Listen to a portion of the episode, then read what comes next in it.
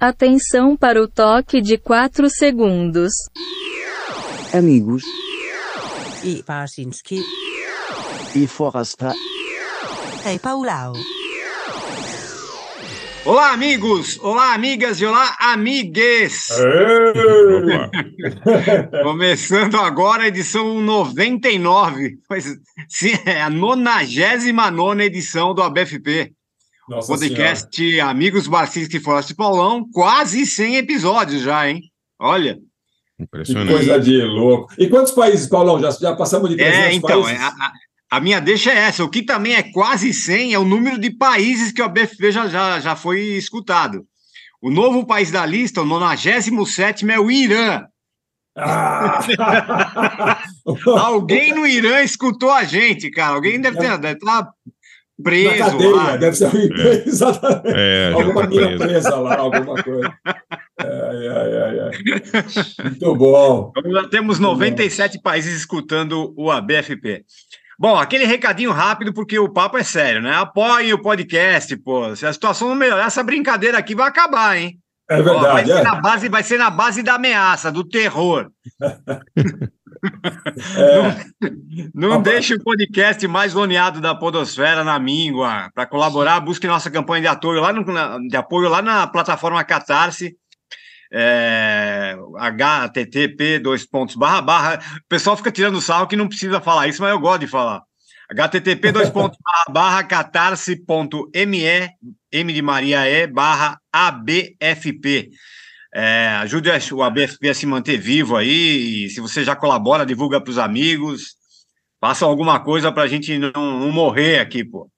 é, É isso. Até porque o programa, o programa 100, nós estamos sem grana, então nós precisamos, É. nós estamos sem apoio, precisamos de mais apoio, não é isso? Para comemorar assim o direito, a edição 100, que tal? É, para pegar um convidado, um convidado de responsa, pô. Precisamos, É. precisamos de uma verba de produção, aí.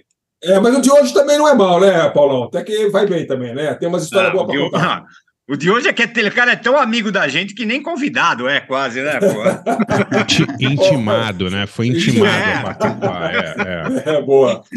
Não, mas é por um bom motivo também, né? Ele também tá com uma, com uma obra sensacional aí, saindo no- do, do forno agora, exatamente em junho, né, Pauleta? É, o no- bom, nosso amigo é jornalista, né?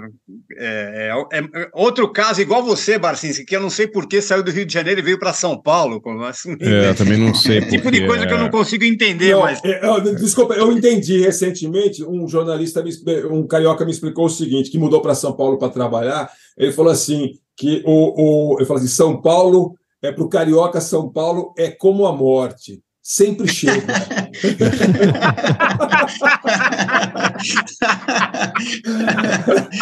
ai, ai, ai. mandou bem essa. Mandou cara? bem, o carioca, coitado do carioca, chega uma hora que não tem o que fazer, tem que se render, é isso aí. Ai, ai, ai. Caramba, estamos aqui com o Maurício Sticer, nosso amigo, pô. Caramba. Maurício. Maurício. No fundo, eu acho que eu sou paulista, cara. Eu essa- já cheguei a essa conclusão, porque Já chegou. já tô, né? em- É. já tô em São Paulo há 35 anos, entendeu? É, já é um negócio, mais da metade da minha vida aqui em São Paulo. Eu- O, o sotaque, por acaso, continua de carioca, mas eu acho que eu realmente eu, eu virei paulista, cara. É, o, o, o, o sotaque, o sotaque, seu sotaque carioca, Maurício, é assim, é o sotaque carioca, é assim, classics, você mantém, valoriza tal, né? Não, eu treino, né, André? Todo dia de manhã, né, cara? Eu acordo, eu treino um pouquinho, né, pô? É, você treina, treina, tanto é cara que treina, ele não treina. Ele Treino, é, eu treino, É, exatamente. é. Eu Exatamente. Mas ó, o currículo, o currículo do Sticer aqui é, é gigante, né? Ele começou no Jornal do Brasil, passou para o Estadão, ficou um, é, um bom tempo na Folha, acho que o quê? Mais de 10 anos, né, Maurício? Na 10 Folha. anos. Hoje eu, hoje eu conheci todos vocês, né? É, pois é. Exato. Lá você foi editor, correspondente, sei lá, repórter especial. Repórter especial. é. Exato. É. Aquela coisa que a Folha tinha, né? De botar todo mundo para para correr, era o tipo gincana, né? Tinha que passar É. por todas as etapas, né? Sim. Mas trabalhou, acho que em todas as editorias, assim, pe- pela, lá- na Folha, né? E muitas, é, muitas. É, né? pô, fez, bom, pelo menos trabalho para todo mundo você fez ali. É, Mas enfim, né? aí depois você ajudou, ajudou a fundar o, o jornal esportivo Lance, né? Exatamente. É, a época, aí- idem para a época também, né? Isso, exatamente. É. primeira- Aí passou equipe. por Carta Capital, uh, IG, Glamurama. O o Maurício Sticer dá aula, cara. O cara é professor. Pô. É. É, já, já parei, abandonei. Isso numa época que eu achei já? que abandonei, desisti desse negócio da aula. Mas, não ó, dá. Os Como- alunos te fizeram bullying, Maurício, foi isso? Não. Não, ah, cara, é uma, é uma profissão muito difícil, né, cara? Eu- Cansou de assim, ganhar não- dinheiro como professor. É, não, isso não, não dá para ter essa ilusão, mas mesmo assim, muito, muito duro, né? Paga realmente muito, muito mal. E, e eu acho que no fim, assim, nos últimos anos, depois que jornalismo deixou de ser, ser obrigatório, quer dizer, as faculdades continuam. Eu acho importante a faculdade de jornalismo, mas eu acho Sim. que perdeu um pouco o interesse em faculdade de jornalismo, sabe? Porque o cara pode fazer qualquer faculdade. Então, Sim, sim. É. eu acho, sim. enfim, deu É, e, desanimei. E- hoje em dia o jornalismo está muito mais é, associado a relações públicas do que a jornalismo, né, exatamente. Então, eu é. sentia isso, eu dei, eu dei alguns cursos também de é, essas coisas, é, umas pós é, lato senso, né? Uhum. E eu reparava que era assim, os cursos eram mais de networking do que de ensino, Então, sabe? sim, As sim. pessoas Certo. iam para a faculdade mais para conhecer um ao outro, fazer contatos, conhecer os professores. Sim. Tudo bem, é do jogo também, mas para mim perdeu o interesse. Sim, É. sim. E Bom, o Maurício, o Maurício, apesar de ser carioca, ele ele está lançando um livro sobre o mais paulistano dos personagens, né? Eu acho que se fizer uma lista aí do quem são as caras de São Paulo, é a Dona Irã Barbosa, né? Quem mais? E esse cara vai estar, né, Maurício? Eu acho E ele é um- bem paulista mesmo. Bem Total. paulista.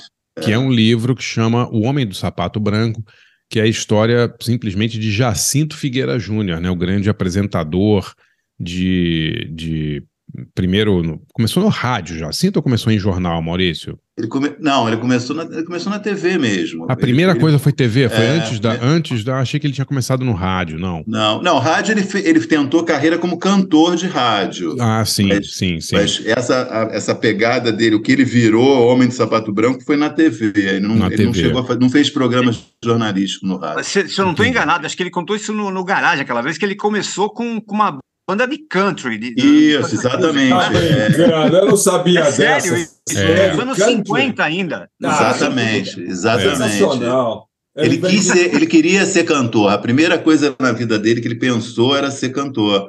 E aí ele tinha essa já banda, que ele era o crooner da banda e tocava Em em. vez de Jacinto, ele ia chamar Already Phil, que tal? Alguma coisa Ele, assim. É. ele imitava cantor americano, sabe? De meio country. Ele, enfim, era um. Ele só era. Ele achou que ia rolar, mas. E ele não cantava mal, mas também não era uma coisa assim incrível, assim, não é um cara com uma puta voz, mas ele, ele tinha, levava jeito para cantar. Você vê que Você tem uns registros ainda que sobraram dele que você vê que ele, ele era, ele levava jeito para o negócio. Mas não foi. Não foi, É. não foi. Ele foi realmente. E aí ele acho que ele se meteu na televisão. televisão mesmo depois. né? Exatamente. E ele se meteu na televisão inicialmente para vender anúncio. Ele foi contratado como corretor de publicidade. Olha que louco. Tem É, toda a era- pinta. Tem toda a pinta de vendedor de anúncio. Total. Exatamente. E, era, e ele, foi, ele foi contratado pela, pela eh, TV Cultura, nos primórdios da TV Cultura, quando ela pertencia ao Chateau. E o Chateau, ele queria. O Chateau criou a primeira televisão, era o canal eh, 4, 3. E ele queria. E aí depois veio, veio a Record, veio Excelsior, vieram outros. Ele queria é que o. Ele queria ter um segundo canal colado no primeiro, que ele achava que ele ia se dar bem e ter mais, mais audiência. E aí ele Uhum. conseguiu a concessão do canal 2. E que foi Olha. virou a TV Cultura, ele batizou de TV Cultura, já existia a Rádio Cultura, que também era dele naquela época, e aí ele fez TV, TV Cultura Canal 2, só que aí deu um problema de interferência em sinal, e aí a TV é, Tupi virou TV Canal 4. Então ele tinha Hum. TV Cultura 2 é, e Tupi 4. E, só que essa TV Cultura era, enfim, era um plano B, assim, ele não, não investia, não dava a menor importância, e foi lá que o Jacinto se criou, justamente. Era um canal assim que é, tinha muito pouco investimento, e enfim, ele conseguiu se dar bem lá. Você contar aqui o que o Jacinto começou na TV Cultura, pouca gente vai acreditar, né? Exatamente, exatamente. Pode É.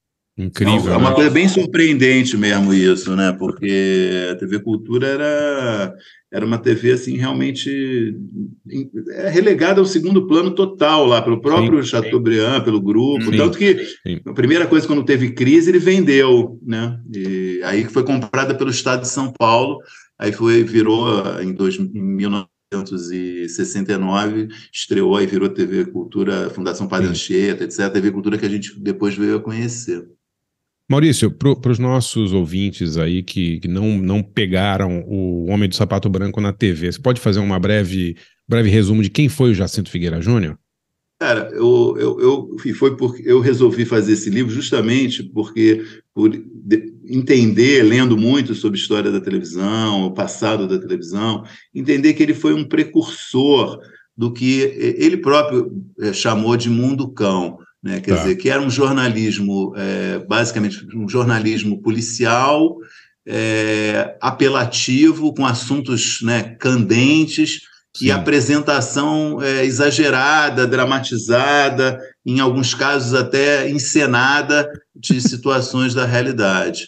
Então, eu, eu- assim, e, e como tem uma tradição muito grande no Brasil disso até hoje, né, esse tipo de jornalismo, eu achei que assim, era importante resgatar e registrar essa história dele, porque ele é um cara realmente, ele acabou a vida super mal, no ostracismo, e, e e virou assim meio um, assim, meio um clichê. Quem, quem é o Jacinto? Você não, você- eu falei, eu acho um dia, né, para você, né, Barça? Você entrar na internet, você consegue uma página, escrever uma É página sobre o incrível. Jacinto, entendeu? É tá uma incrível. história meio sumida, desaparecida. Eu Sim. acho importante, assim, pela, para a história da televisão, você conhecer o que ele, o que foi, qual foi a contribuição dele para o bem e para o mal, né? Quer dizer, Claro. é, não- né, tem um negócio, Claro. não dá para esquecer o que ele fez. Até por isso, como eu digo, tem muita gente que seguiu o que ele- os passos dele, muita, muita sim, gente. Né? sim. Até porque essa o, galera- o- o jornalismo, da verdade, é o jornalismo, assim, o jornalismo nasceu é, lá no século, sei lá, 18 para 19, assim, né? Contando histórias Exatamente. assim, que pegavam nas Exatamente. pessoas, olha, a morte, a mãe sofredora, o criminoso Exatamente. terrível, o, né, É. botando medo e contando histórias. As assim, doenças, né? Ele doenças, explorou demais isso, né? As doenças, É, o- vícios. Isso, é, o cara, a, mulher- a menina que caiu na prostituição, o cachaceiro Exatamente, que matou, a mãe que. exatamente, é, e- e- o, exatamente. o deformado, não sei. Então, assim, isso sempre teve no cor... O sensacionalismo sempre foi o coração do jornalismo. E, Assim, e ele, de é, certa é. forma, isso eu acho que é uma qualidade que eu registro no livro. Ele tem, ele tem o mérito de ter é, tido a, a vontade de levar a realidade para a televisão, sabe? Levar o, a- a- as imagens da rua para a televisão, sabe? Sim, era sim. muito difícil na época, as câmeras eram muito pesadas, era difícil filmar, era- não tinha o hábito de fazer isso, as pessoas não sabiam direito. E ele realmente teve, falou: não, a gente precisa mostrar, ainda que do jeito dele, exagerado, a gente precisa mostrar a realidade, sabe? Isso eu, eu acho que é um grande mérito dele. Os temas que ele levou para a televisão era uma época que ainda não se falava tanto dessas coisas, né? E a gente, tá- a, gente, a gente, a nossa geração, né, entre 50 e 60 aí, a gente lembra muito do, do Jacinto nos anos 80, mas ele Isso, começou exatamente.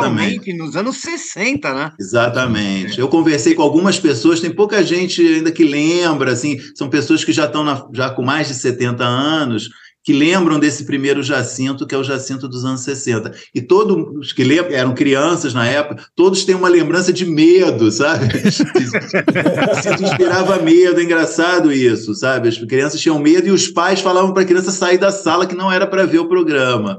Pô, mas É, aquela, então. aquela abertura era aterrorizante, Maurício. Era Exatamente. até- a abertura, a- a essa que a gente abertura conhece é dos programa- 80. É, Sim, é, já era aterrorizante. Fica imaginando nos, nos 60. Daí- Daqui a pouco a gente descreve para os ouvintes aí como era a abertura do programa O Homem do Sapato Branco. Mas era, era fetichista, né? Era um negócio Exatamente. pesado, assim, né? Era É. muito legal. Muito Vale, legal. só a música, se você botar a trilha, já dá medo, né? Só de ouvir aquela, aquela música, você já fica meio, caraca, né? O que, que vem aí, né? É, é, Maurício, ai. você pesquisou por que, que, vi- que virou o homem do sapato branco ou não? Cara, essa é uma história bem louca, porque é, o Jacinto diz que ele se inspirou em Nietzsche e Schopenhauer. Ele sempre falava isso.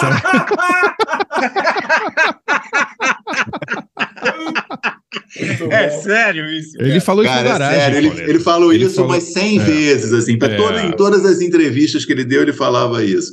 Agora, cara, aí você pergunta assim, Jacinto, quais são os seus livros favoritos? Aí ele fala é, Schopenhauer, Nietzsche, e aí fala, É. tipo assim, o autor do maior best-seller que existe. É, entendeu? Sidney Sheldon, é. Uma, Exatamente. Sidney Sheldon e Schopenhauer, é. é. Então, assim, Xavier, então, né? Exatamente. Então é um negócio, é, enfim, nunca. É, realmente eu pesquisei, tentei de achar, mas sempre só tem essa versão, ninguém contesta essa versão dele, que isso É. foi de Nietzsche e Schopenhauer. Eu acho que alguém falou alguma coisa para ele alguma vez, que, que o Nietzsche falava, o homem do sapato, as pessoas que usam sapato branco são mais puras, que normalmente é, médico, enfermeiro. É. Ele, ele, ele foi para uma coisa Olha, por aí, Isso é entendeu? legal, isso eu nunca tinha pensado nisso, mas realmente. É, é, a explicação que ele dava era essa, uma coisa da pureza, da, da limpeza, sabe? Uma Ele é coisa... tão puro, né, o Jacinto, né, o Exatamente. Maurício, né, o cara tão... Exatamente. Mas enfim, isso virou meio uma, uma piada. E tem uma coisa, uma- um detalhe, que assim, é, é o título sendo singular, né? Quando o programa dele estreou a primeira vez, em 65, eu acho, o Globo fez uma piada, falou, ó, tá estreando um programa chamado Homem de Sapato Branco. Será que o cara é perneta, que só tem um sapato? É, Também é uma coisa que ninguém atinou, né? É um cara que só usa um sapato, é o homem dos É. sapatos, não é sapato dos sapatos branco. brancos. É. É verdade, é, verdade. Verdade. Muito bom. É. Maurício, antes da gente falar do nosso tema, né, que vai ter a ver com, com o Jacinto, é, dá mais detalhes do livro, né? Ele tem, o Homem de Sapato Branco é a vida do inventor do mundo cão na, TV, na televisão Isso. brasileira. Então, E- primeiro, assim, tem esse resgate dele dos anos 60, que tá, tá, assim, isso ninguém se conhece essa história, né? Porque está realmente soterrada, né? Como foi a vida dele nos anos 60. Quer dizer, a vida dele inicial, a infância, ele é do Pari, né? Ele é um, uma cria do Pari, eh, que é Uhum. o bairro vizinho ao Brás, um bairro muito de, de imigrantes, né? Nos anos 30. Sim. E, então, resgata a infância dele, a vida dele em família. Ele é filho de portugueses, o pai dele era um empreiteiro de pequeno porte, então, mas deu condições para ele. Ele estudou em escola particular na infância. Que ele também sempre falou assim: ah, eu vim de infância pobre. Ele não era um cara de. Não foi um cara, não passou fome, não viveu na miséria. Ele teve uma vida bem decente né, na infância. E, enfim, resgato isso, resgato essa tentativa dele de ser músico, que não deu certo, e o início dele na televisão, que é muito interessante realmente, porque é- é- ele entra na televisão em 62, é um, é um mundo ainda realmente. Aqui é, aqui é mato, sabe? Quando você fala, a televisão está começando, tem 10 anos de vida, e ele faz várias experiências que são realmente inovadoras, que marcam e que chocam, já cria muita polêmica, fica muito famoso graças aos programas que ele faz na TV Cultura. E quando a TV Cultura é, fecha, pra, é vendida, e ela fica fora do ar um ano e meio, aí ele vai para a Band e fica alguns meses na Band, e aí ele promove um, um banquete de mendigos na Band, que a Band fica de o dono da Band fica de cabelo em pé, ele é demitido da Band, e aí ele vai para a Globo, e aí isso também é um período que me interessa muito, essa passagem dele pela Globo, é- eu sinto que é um pouco é uma coisa que a Globo não, a Globo não esconde. Se você entrar no, no Memória a Globo, você acha essa história, mas é uma coisa que não orgulha nem um pouco a Globo, entendeu? É, é. E ele foi contratado para a Globo explicitamente para dar audiência. É um momento que a Globo está bem no início. A Globo está, assim, é, é a quarta TV no, assim, de maior audiência no Rio e a quinta em São Paulo. Está mal das pernas, faz, enfim, não tá ainda, ainda não emplacou. E a Globo investe numa programação ultra popular. É a época de Chacrinha, programa da Dercy, programa do Raul Longras e programa do Jacinto. Então, assim, é, o, o Jacinto fica muito popular, se elege deputado também, isso é uma coisa, né, respondendo a tua pergunta, Paulão, esse, esse início do livro, é um resgate É. também de uma história que pouquíssima gente conhece. E ele Ele foi caçado, né? Então, ele é deputado estadual e é caçado pelo AI-5. A ditadura não gostava do Jacinto. Quer dizer, assim, a, a, a, a intelectualidade desprezava, odiava, a crítica detonava e a ditadura tinha medo do Jacinto. Achava que ele era, tinha um potencial, o cara meio populista. Ele, já como deputado, ele, ele deu a entender que sonhava em ser senador. Eu acho que os caras falaram, "Mas esse cara aqui é um perigo, e ele é, É. caçado pelo AI-5. Então, essa é a primeira parte do livro que eu, eu acho que eu, eu valorizo muito, porque realmente é uma história que estava totalmente submersa, que ninguém conhece, Verdade. e que eu resgato em detalhes esse período todo, até a, a cassação dele. E aí Bom, a o segunda livro- parte é. Vai, vai falar, vai lá. Não, não, só, só porque eu queria. é, o livro vai sair no comecinho de junho, né? Isso, dia 8 de junho chega nas É. livrarias. Já está em pré-venda aí para quem for ansioso, e na, na, na editora e nas todas as livrarias virtuais, e chega às livrarias dia 8. A, a editora é Todavia, né? Todavia, exatamente. né? Que meio que editou também meu E livro. o legal, sobre a, a capa, a capa tem uma diagramação a lá Notícias Populares, né? Total, é uma homenagem explícita ao Notícias Populares, né? Assim, achei que ficou linda a capa. Ficou muito assim, legal, uma- ficou muito legal. Uma sacada realmente de.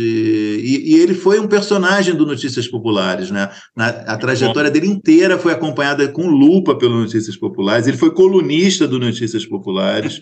o, o Notícias Populares adorava ele, protegia ele, sabe? É, e também ganhava audiência com ele. Ele foi capa do Notícias Populares várias vezes. Né, ele, enfim, se meteu num barraco, ele, a, a mulher dele traiu ele com um garçom, ele, ele atirou no garçom, isso foi capa do Notícias Populares, enfim. Tem, tem Essa história o toda- Barcins se conta com maestria, né? É, Não, ele, ele, rela- ele relatou essa contou. história no NP, no, no, no no, garagem. no né, garagem, Pauleta? é, é. Com, com efeitos sonoros e tudo. Foi fantástico, né? Essa entrevista, as duas, ele deu duas entrevistas para o Garagem, né, em 2000 Sim. e 2002, se não me engano. Ambas É. são fontes do livro, porque são fontes Ah, importantes legal. assim, do, do jeito do, do Jacinto C. Pô, então, agora então o, o Garagem finalmente vai ganhar uma grana aí com os royalties das entrevistas do Jacinto. é, e do Maurício. certeza. É, É, é. Agora vai. Embora, Pô. embora é, assim, é, eu acho que vamos chutar ali que 50% do que ele conta é cascata, né? Ah, não, são claro. cascotas maravilhosas, assim, né? Ele- Imprima-se a lenda. Ô, Ele- Maurício, de- exatamente. ele é um depois a gente vai contador. depois a gente vai contar para vocês, para você, do, do pé do assistente do, do Jacinto, né, Paulita? Você lembra disso, não? Lógico que eu lembro. Pé, No Não, próximo volta. bloco, no próximo bloco, revelações Vamos falar um quentes. pouco. é, Vamos falar Não, um pouco vamos- do não, não, vamos deixar a galera- Vai, vai, vai, vai falar só, não vai falar mais Suspense. nada, né? Vamos Suspense. deixar a galera do suspense, Pauleta. No É, próximo pô. bloco, falaremos sobre o pé do assistente do Jacinto. É uma coisa é, candente, candente, como diz o Maurício. Candente demais, é. É, uma, uma obra de arte. Opa. Vai lá, Pauleta, começa Bom, você. o tema de lá. hoje vai ser Mundo Cão na música. então, claro. a gente se escolheu aí personagens, músicas que tenham a ver aí com, com esse contexto de Mundo Cão.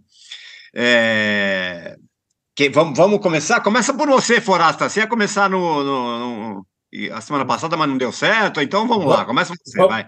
Vamos lá. É, bom, eu peguei duas músicas bem, bem assim, acho que são mundo cão, assim, porque são histórias, histórias tristes e dramáticas, é, enfim, de, de, de injustiça social, sofrimento, preconceito, todo aquele negócio. Então é o seguinte: a primeira é uma música do Johnny Cash. É, é legal, eu, eu, peguei essa, essa gravação, que é, é a primeira vez que ele é, mostrou essa música, que virou uma, uma das músicas mais importantes, mais, mais, mais simbólicas aí do, do, do- da carreira dele, é, que é The Man in Black, de 1971. O, o Johnny Cash só se vestia de preto. Né?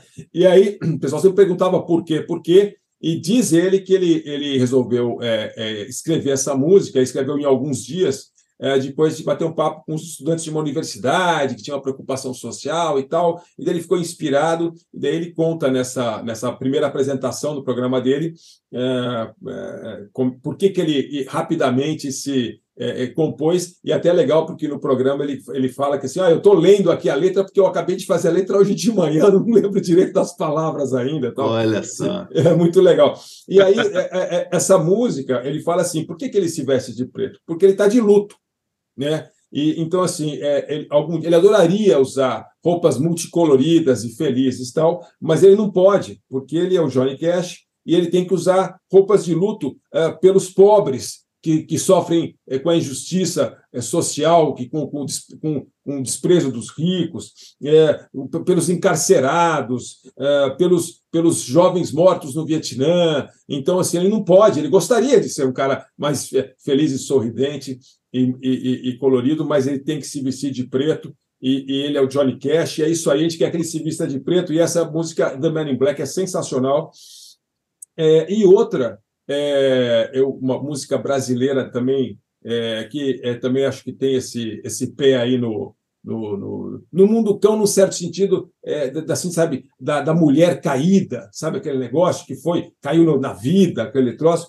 Tem essa música é, Triste Padedel, é, do Cartola, que é O Mundo é um Moinho, é, que é uma música é, que ele fala de uma, uma moça que está saindo de casa muito cedo e já está meio se perdendo e já está saindo com, com um homem que não devia e que desse jeito ela está se perdendo nas esquinas da vida, uma coisa meio ali. E, e na verdade, eu, eu não sabia, fui, fui fuçar quem será que é essa mulher. E aí parece que essa mulher era filha, uma filhada do Cartola que ele, ele criou desde, desde criança é, é, é, a Creuza, que seria, seria essa o personagem. Não, não sei se está confirmado, mas parece que seria isso. Por isso que ele estava tão triste, porque era filha dele é, que ele via indo para um caminho. Quem sabe se foi durante um mês que ele fez essa música, depois voltou tudo a boa. Não sei a história da Creuza, mas eu sei que essa história também é tristésima, assim, e tem um pouco esse, esse lado é, que eu acho que é do verdadeiro jornalismo é sensacionalista. E para ser sensação tem que ser emoção ali, tem que pegar na história, é, histórias reais é, que mexem com, com, com sentimento, mas também às vezes com preconceito né, das sociedades aí. Enfim, acho que sempre foi assim. E, e, o, e continua de, de muitas maneiras sendo. O, o Jacinto tem seus filhos e netos não só na TV aí, no, da Tena da Vida, mas no, no, YouTube, em muitos lugares aí. É, acho que no rádio. no rádio segue, segue é. vivo isso aí. Então é isso aí, é The Man in Black, com Johnny Cash de 71 e Cartola cantando O Mundo é um Moinho em 1976. Look around the other day, I talked with several of you, and we asked each other a lot of questions. I asked you questions, you asked me questions, and an idea for a song started brewing then. And Since I saw you last Saturday, I wrote this song. And I just finished writing this song, the fourth or fifth rewrite this morning, so that's why I've got to have the cards to remind myself of what the words are, the last version I wrote. This song is a very personal thing, I suppose you might say, but it's the way I feel about a lot of things. This song is called The Man in Black.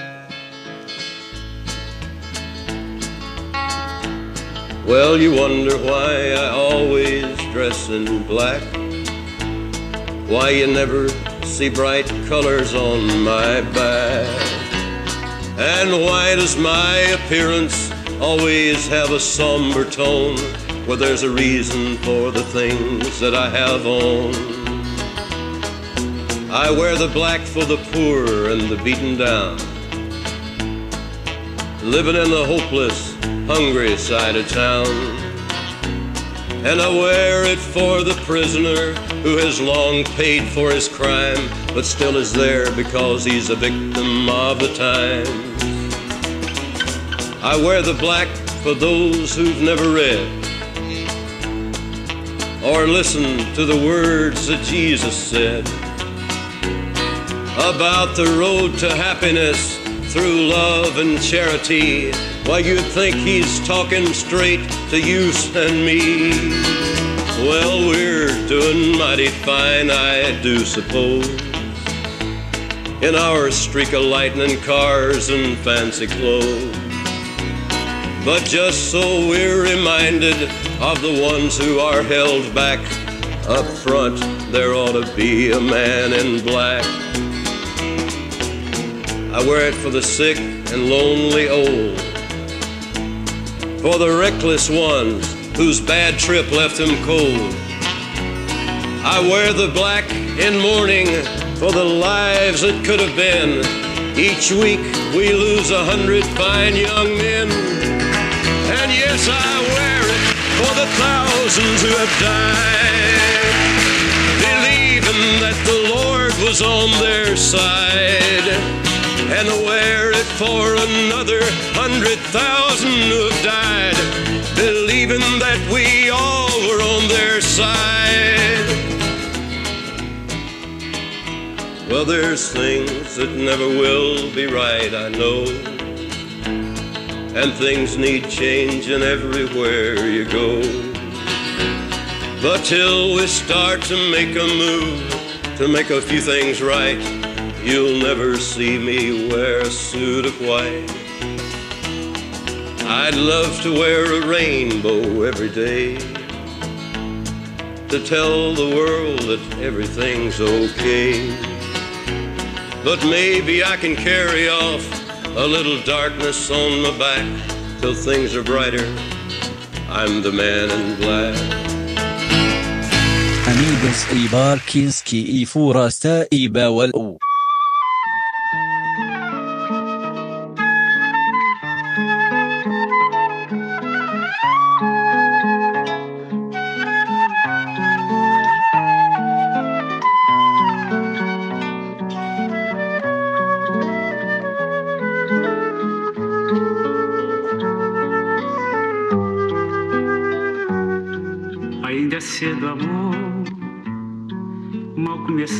começaste a conhecer a vida.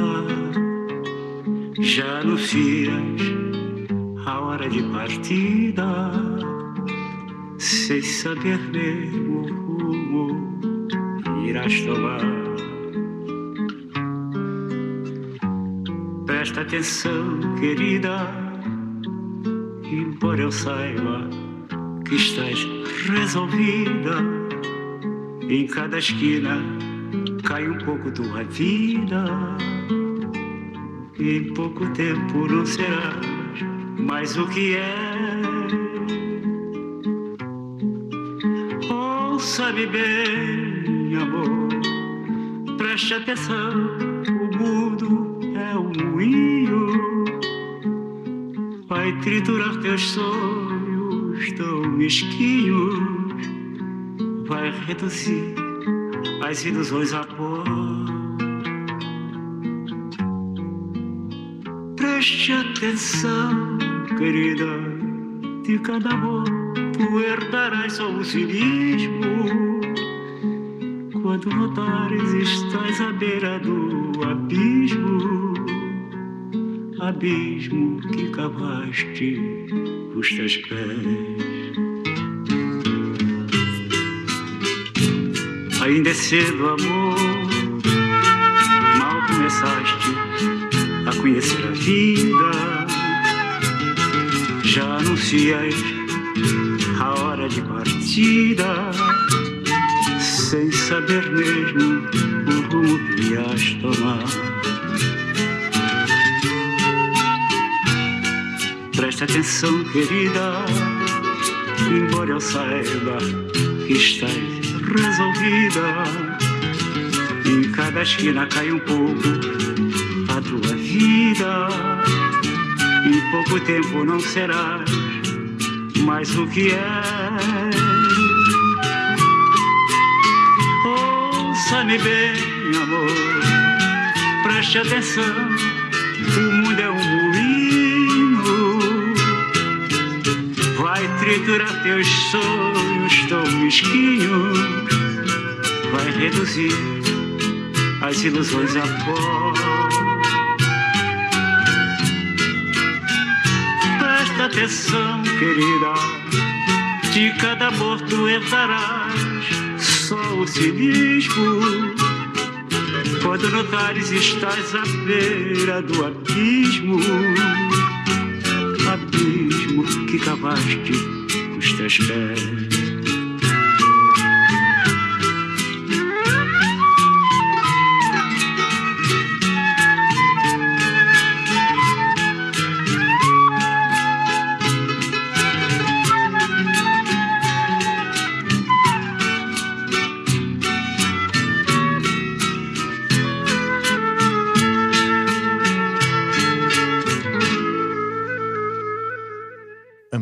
E Balchinski e Forrester e Paulo. Você ouviu Johnny Cash e Cartola. Pô, é negócio tá hein? Embora seja munducão, tá, o negócio está muito fino aqui. O, não é? A minha, eu tenho uma dica bizarra é, de munducão, é, que é o William Shakespeare. O William Shakespeare. eu, eu, sou- Muito bom. eu, eu sou muito tarado pelo William Shakespeare, eu estou lendo assim, é, é, devagar, assim, ao decorrer da vida, todas as, as, as peças dele. E agora me, me meti até a besta de comprar os sonetos. Mas eu compro umas edições para meio para burro, assim, chamado No Fear Shakespeare. Que de um lado tem o inglês tradicional e do outro tem o inglês para tipo eu, entendeu? Gente, para gente normal. Então, uma página espelhada com a outra. Então, você fica com uma muletinha ali para conseguir atravessar bem, e atravessa, e é bem, bem, bem legal, e dá para ir na boa. E, mas em português tem traduções incríveis de muita gente boa, até o Milor Fernandes. Eu recomendo demais que você leia Shakespeare, e, e, e se você gosta de Munducão, você pode já ir direto nas mais Munducão que tem. Então você já começa por ali, que é só desgraça, sangreira, podreira, e as histórias que o Jacinto adoraria contar, é, e que é o Titos Andrônicos, que é uma história assim, é, é só, só você vendo o nível de mundo cãozice que é para você acreditar o que eles fazem lá, a mãe, os filhos, as vinganças e as traições. É um negócio realmente assim de, de muito além do melodrama. E outra que eu, eu comecei a. Eu, já, eu nunca li, tinha visto um filme, que é até um filme legal que fizeram uns anos atrás. É, eu estou lendo agora o Coriolanos, também é bem mundo cão, é um general romano tal. Então eu recomendo para você que gosta de mundo cão ler o William Shakespeare, que é um cara que sabia, ele apelava muito, né? O, o, o Harold Bloom conta, né, no, é, no livro dele, aquele Shakespeare, a invenção do humano, é, como é que funcionava o teatro. O teatro era todo mundo de pé e bebendo, comendo, tal. Então você tinha que fazer umas coisas muito escandalosas no palco para as pessoas prestarem atenção, entendeu? Tinha que ter lá muita coisa, muita, muita coisa emocionante e triste e, e, e, e tinha que ter muito, muita choradeira e muito sangue correndo. Então era bem mundo cão. Eu recomendo William Shakespeare para você que gosta. E, ô Maurício, eu tenho uma pergunta para você, que é o seguinte: como, como o Paulo estava falando, você passou por várias, várias uh, funções em várias, uhum. em, várias, em várias editorias diferentes é, uhum. na sua carreira, antes e na própria Folha de São Paulo. Inclusive, você teve o triste, o triste, é, o triste, a triste tarefa de ser meu primeiro chefe na Ilustrada, coitado. Ninguém merece, né? Mas, Uma honra, porra. O Maurício era editor assistente na Ilustrada, é, quando, quando eu entrei lá de Foca, e a Marion Strecker, que era editora, mas a Maria não falava com o populacho ali, com a mulher. Ela não, não, falava, mal falava bom dia para gente. Ela falava com os caras que interessavam. Ela falava com o Maurício, falava com, com o Zeca, que é Zeca Camargo, que era pauteiro, com o Chiaretti, que era outro editor assistente. Daí, esses caras que falavam com a gente, assim, né? E o Maurício foi, foi muito legal e muito paciente é, comigo e com outros que entraram ali na época, é, daquele jeito. Andréa! Andréa! Vamos fechar! vamos, vamos libera, fechar. André! Libera, libera essa matéria! Libera! Exatamente. Exatamente. Mas, enfim, mas aí foi, foi, foi muito bacana. Mas aí eu queria saber o seguinte: você foi para cá, foi para lá, fez várias coisas, mas no final você virou uh, um cara de TV, que é conhecido por TV, cobrir TV, se aprofundou nessa questão, é, e cobrindo TV a sério, inclu, inclusive cobrindo o, o, Big Brother e, e, e os reality shows tal, é, a sério, e não só do ponto de vista da fofoca, embora você colocasse também a coisa para dar um tempero para que é portal e uhum. muitos anos, tudo isso. Eu queria saber por que você foi para a TV. Eu sei que isso é uma coisa que, é, assim, você podia ter ido é, para música ou para o teatro, para cobertura de, é, é, é enfim, política cultural ou, ou literatura, whatever, porque, enfim, porque sim, ou mesmo virar, você foi editor de cultura, de esporte, geral, de esporte, é, geral, enfim, é. trabalhando no lance, enfim, você tem essa. É, é, Você, é, você é botafoguense, como você falou no seu livro, né? Ela entregou, entregou o ouro. Eu queria saber por que você foi para a TV. Cara, foi o seguinte, eu estava. Eu, depois foi e ficou, né? Foi e ficou. É, você foi, é, você, foi exatamente. você foi, e ficou tá Exatamente. É. Então, eu quando eu, eu, eu terminei, eu estava ainda na carta, eu, eu comecei a fazer mestrado, eu fiz a, eu fui escrever sobre a história do. Justamente eu fiz um mestrado sobre a história do lance, que era, eu queria documentar, é, eu achei que era importante, porque não, não, existe, não saía um jornal novo no Brasil há quase 20 anos naquela época, então, eu fiz um mestrado sobre o lance, contei a história, como que foi criado o jornal, e eu, eu saí da Carta Capital e para escrever a, a, dissertação do mestrado, e fiquei um tempo assim, é, fora, um, alguns meses fora do mercado, aí trabalhei um tempinho lá com a Joyce, né, no, no Glamurama, quando apareceu um convite para eu ir para o IG. Na mesma época que, que foi o Caio Túlio estava no IG naquela época, era isso é, isso é 2008, 2007, 2008. Caio Túlio Costa estava comandando o IG, quem criou foi né, antes foi Matinas, Leão, e, mas nessa época era o Caio Túlio que estava lá, que tinha sido fundador do UOL, ele estava no IG, e ele estava é, buscando jornalistas mais experientes para fazer ali um, a, a, trabalhar ao lado da juventude que era a redação 100% do IG, era uma gente muito jovem, molecada, gente muito boa, muita gente que eu trabalhei no IG naquela época hoje está aí brilhando na profissão, mas aí ele investiu e ele contratou alguns jornalistas mais velhos. O primeiro, se não me engano, foi o Paulo Moreira Leite, que aí não durou muito tempo. Aí ele chamou o Ricardo Couto, e me chamou para ir para lá. O uhum. coach brincava dizendo que a gente era o projeto Sangue Novo do IG, né? os velhos. E, e, aí eu comecei a escrever lá, eu era um repórter especial, fazia de tudo, mas era aquela época de blog, né? E aí, cara, eu falei assim, pô, eu queria ter um blog também, todo mundo tem blog, né? Tava bombando esse negócio de blog. Aí me deram um blog além de repórter, eu comecei a fazer um blog. E aí, fazendo blog, eu comecei a escrever sobre tudo que eu, eu via, né? Eu ia ver um filme, eu fazia um texto. Eu ia ver uma peça, fazia um texto. Uma exposição, fazia um texto. Via um programa de televisão, fazia um texto. Cara, quando eu falava de televisão, o blog bombava.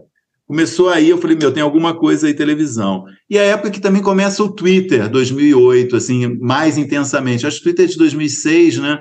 Mas ganha uma. É, começa a chamar muita atenção em 2008. E eu entrei no Twitter e reparei que as pessoas estavam assistindo televisão junto. Tinha virado já, estava começando a virar uma experiência ver televisão via Twitter. Você assistia uma novela, comentava no Twitter, várias pessoas estavam vendo a mesma coisa que você e comentava e aquilo virava uma conversa. Cara, eu comecei a escrever sobre televisão mais e, e aí alguma coisa ali me disse que aquilo era uma, era uma coisa que valia a pena investir. E só para concluir, quer dizer, como eu tive certeza de que isso era, era importante, em 2009, no final do, do Grande Prêmio de Fórmula 1, teve uma corrida aqui no Brasil que foi muito emocionante, decidida assim na última volta, um brasileiro estava com chance de ganhar. E eu, fiquei, eu assisti a corrida na televisão e o Galvão Bueno enlouqueceu nesse dia, cara. Enlouqueceu, porque foi assim uma decisão foi decisão assim, faltava meia volta para decidir a corrida. E o, eu acho que era o Massa. Foi o Massa. Era o Massa, era o Massa. É. Era uma o carro dele, que, que um, o carro do outro, o Glock, né? O carro quebrou. É, Glock, é. Exatamente. Foi, cara, foi um negócio muito emocionante esse final dessa corrida. Eu fiz um texto falando que o Galvão tinha pirado, né? Falando que a transmissão do Galvão foi um negócio épico e ao mesmo tempo doido, etc, etc. Beleza, fiz isso. Cara, aí no dia seguinte eu encontro o Flavinho, o Flávio Gomes. O, o Flávio Gomes tinha o site dele, naquela época estava no IG, o Grande Prêmio. Ele fazia uhum. cobertura o ano inteiro, né? Era, era uma cobertura espetacular que ele fazia de forma. Faz, né? O site até hoje. Acho que não é mais dele, mas o site continua um puta site bom de automobilismo. O Flávio chega para mim e fala assim: porra, cara, eu fiquei um ano inteiro cobrindo Fórmula 1, cara, acompanhando essa temporada. Aí você vem no último dia, faz um texto sobre o Galvão Bueno, rouba toda a audiência da home do IG. cara, eu falei, ele falou assim numa boa, né, cara? Mas eu falei, caceta, cara. Realmente é um negócio e aí, TV, cara, aí... TV aberta, né, Maurício? TV aberta. Exatamente, né? exatamente. É porque, na, na verdade, uma, você falar de cobrir TV é uma maneira de você cobrir tudo: cobrir esporte, cobrir carnaval, cobrir novela, política. cobrir jornal política, né? Porque, exatamente. É, você tem. Exatamente. Tem, é verdade. E aí eu, me, eu realmente eu me senti muito bem fazendo isso, sabe? Aí me pediram também fazer essa. Foi a primeira vez, ainda no IG, uma coluna sobre BBB eu comecei a escrever, como você disse, é, Forasta, levando a sério, escrevia sobre edição, sobre como eles escolhiam as cenas, meio uma coisa assim, é, meio tentando olhar por, né, cavucar o programa e deu muito certo. Na primeira, em 2009, o Bial um dia se, se dirigiu a mim no ao vivo, sabe? Falou, uhum. pô, tem um cara, um, um brother meu escrevendo sobre BBB, falou não sei o quê, não sei o quê. Depois a gente brigou porque ele não gostou do que das outras coisas que eu escrevi. Mas nessa época ele ainda estava curtindo.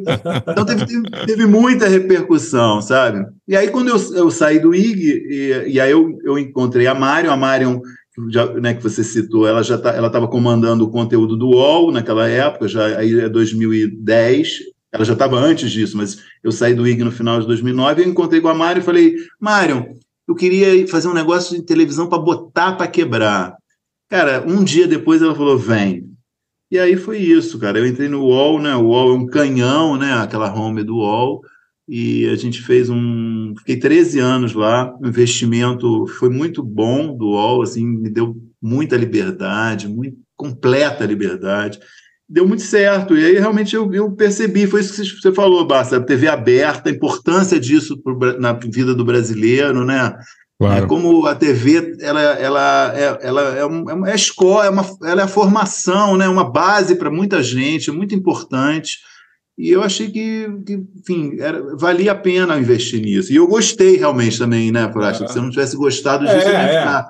Não, Me a gente senti bem escrevendo sobre televisão e percebi que tinha um diálogo ali com quem produz televisão, às vezes um diálogo nervoso, irritado, mas muitas vezes também um diálogo é, legal, bacana, as pessoas gostam, sabe, respeitam, enfim, rolou, É, rolou. É, eu, eu, eu- a, gente percebe- a gente sempre percebeu que você, você fazia com gosto e você também batia com gosto, mas também você dialogava. Agora, acho que é interessante também porque acho que você foi até no UOL, né, com aquele puta canhão, todo mundo, aquela visibilidade. É, você é, é lido por zilhões de é, espe- telespectadores, mas também lido e acompanhado pelo pessoal que, que fazia e faz TV. Exatamente, Então, eles estavam exatamente. de olho no que você estava. Exatamente, Então, é exatamente. legal conseguir falar com esses, esses dois grupos É. ao mesmo tempo, né? E- Exatamente. Claro, isso era, foi muito claro para mim, sabe? Eu percebia isso muito claramente, isso foi muito interessante mesmo, muito mesmo. E também com a universidade, sabe?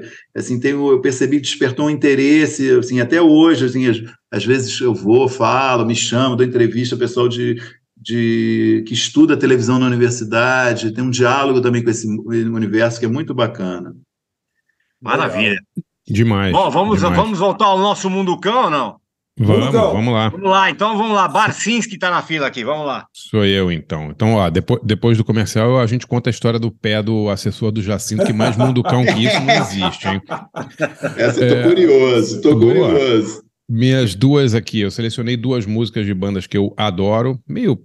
As duas meio na praia do punk, som de garagem e tal, mas que tem muito a ver com o Munducão. A primeira é uma banda, eu não me lembro se a gente tocou aqui já, Pauleta, The Gories. A gente tocou? Ah, to- tocou no garagem, certeza. Tocou no Aqui garagem, não, né? né? É, O, Gor o Gories é uma banda de, de ga- garage punk, meio.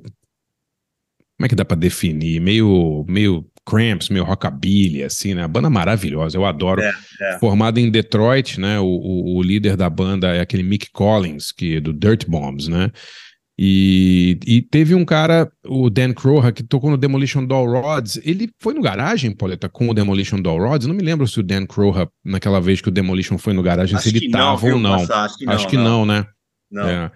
Engraçado, né? Mas eu, eu adoro o, o Gories, uma banda de vez em quando faz umas, umas voltas aí. Eu escolhi a música Boogie Ch- Chillin' do, do disco I Know You I Know You're Fine, But How You Doing. É um disco muito legal do Gories, banda formada nos anos 80 ainda.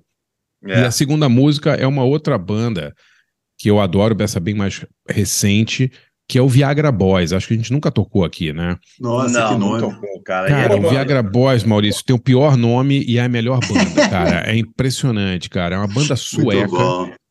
É uma banda sueca que é até difícil definir, assim. Eles fazem meio um punk rock, mas misturado. Eles têm saxofone, tem teclados.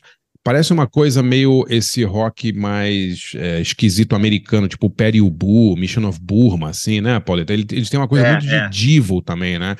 É, o- o- os suecos são absurdos, né? Qualquer sueco tocando samba é bom, é sueco tocando banda, banda sueca de metal é boa, sueca de pop é legal, techno, os caras fazem tudo muito bem, né? E o É. Viagra Boys, pô, ao vivo é uma coisa inacreditável essa banda. Não é sei se vocês já viram. mesmo. Eu nunca tive a chance de ver ao vivo, mas eu, eu vejo todos os vídeos que eles, que eles postam ao vivo. Porra, é inacreditável. Um sexteto assim, a banda lembra muito Divo em alguns momentos, assim. É, eu acho que, é uma- acho que você fala, matou a charada. É meio um Periubu repaginado ali, viu? Cara, é porque é, é torto, né? É esquisito. É, É, não, é, não é só punk. Não é só punk. É. As músicas todas têm um gancho, né? Tem uma coisa engraçada. Eles têm uma, uma coisa meio meio esse- com esse brutalismo do Divo, assim, que eu acho sensacional, e uma pegada mais pop também, né? Os caras realmente sueco pra pra fazer banda de rock, vou te falar, viu? Difícil achar, achar o país melhor. E não só rock, de pop, de, né, de Tudo, de, é. dance, tudo, de eletrônico. tudo, os caras, né, tudo. Os caras estudam música, né, Xará, desde quatro anos de idade na escola, né? Outro, outro, outro nível, né, cara? Outra, outro papo, né? Música é obrigatória nas escolas, tem, né, o... A rede pública de ensino é boa pra cacete, todo mundo estuda música, todo mundo toca, né? É, eu, eu li um livro outro dia que tinha um capítulo inteiro sobre por que, que a Suécia é tão, é tão forte na música. Assim. Uma das coisas interessantes, vou contar rapidamente, que o cara cita é o isolamento é, da- das pessoas também, né? Como é um país em que as pessoas vivem muito isoladas geograficamente também, né? Porque muitas cidades, claro, tirando Estocolmo, Gotemburgo e tal, são cidades pequenas. É, é- é- essa coisa de você trabalhar em casa sozinho é, é- é- é incentivada desde a infância. Né? Então, muita gente na Suécia tem estúdios caseiros de música, fazem trilha sonora.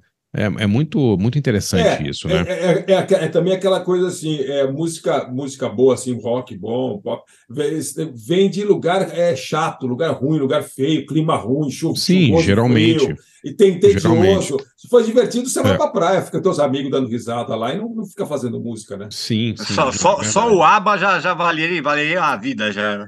Nem me fala. É, o ABBA é um bom exemplo, né? Os caras É. put- putas produtores, assim, né? O som maravilhoso. Eles, eles revolucionaram também a modo de gravar, né? A, A os Robin, timbres, a né? Robin, minha, minha É. ida lá. Robin. É, Robin. É, Não, e tem tudo. Europe, né? Tipo, de- qualquer, qualquer coisa que você faça, é, que você pense, qualquer gênero, tem, tem coisas boas, né?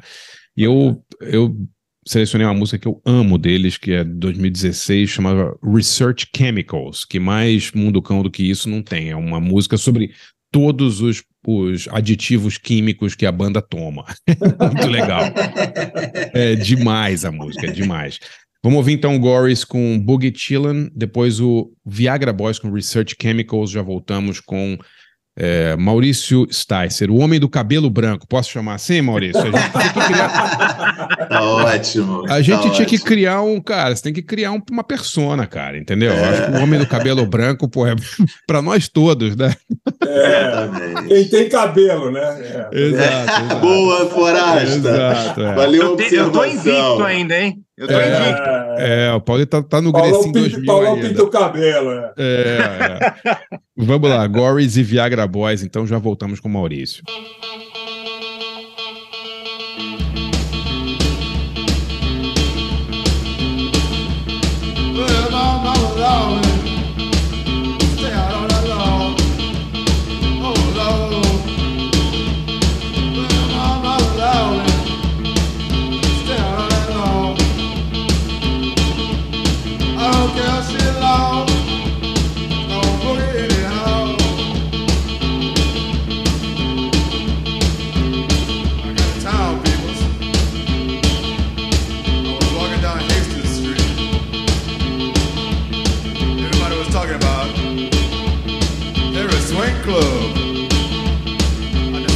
There that night. When I got there, I said, yeah, people, they was really having the ball.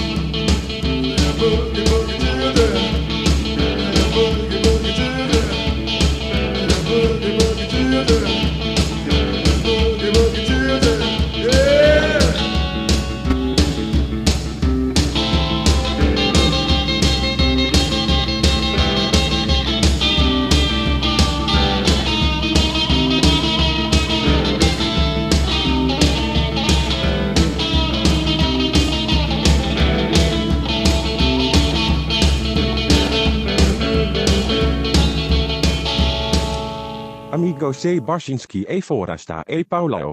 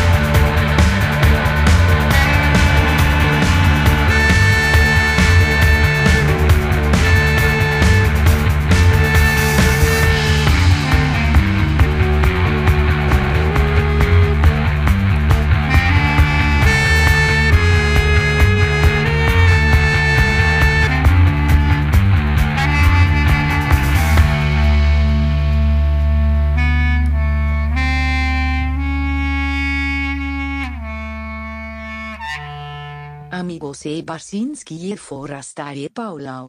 Vocês ouviram aí nesse especial do ABFP Mundo Cão, primeiro The, The Gories com Boogie Chillin, sensacional. Depois o Viagra Boys, grande banda sueca com Research Chemicals.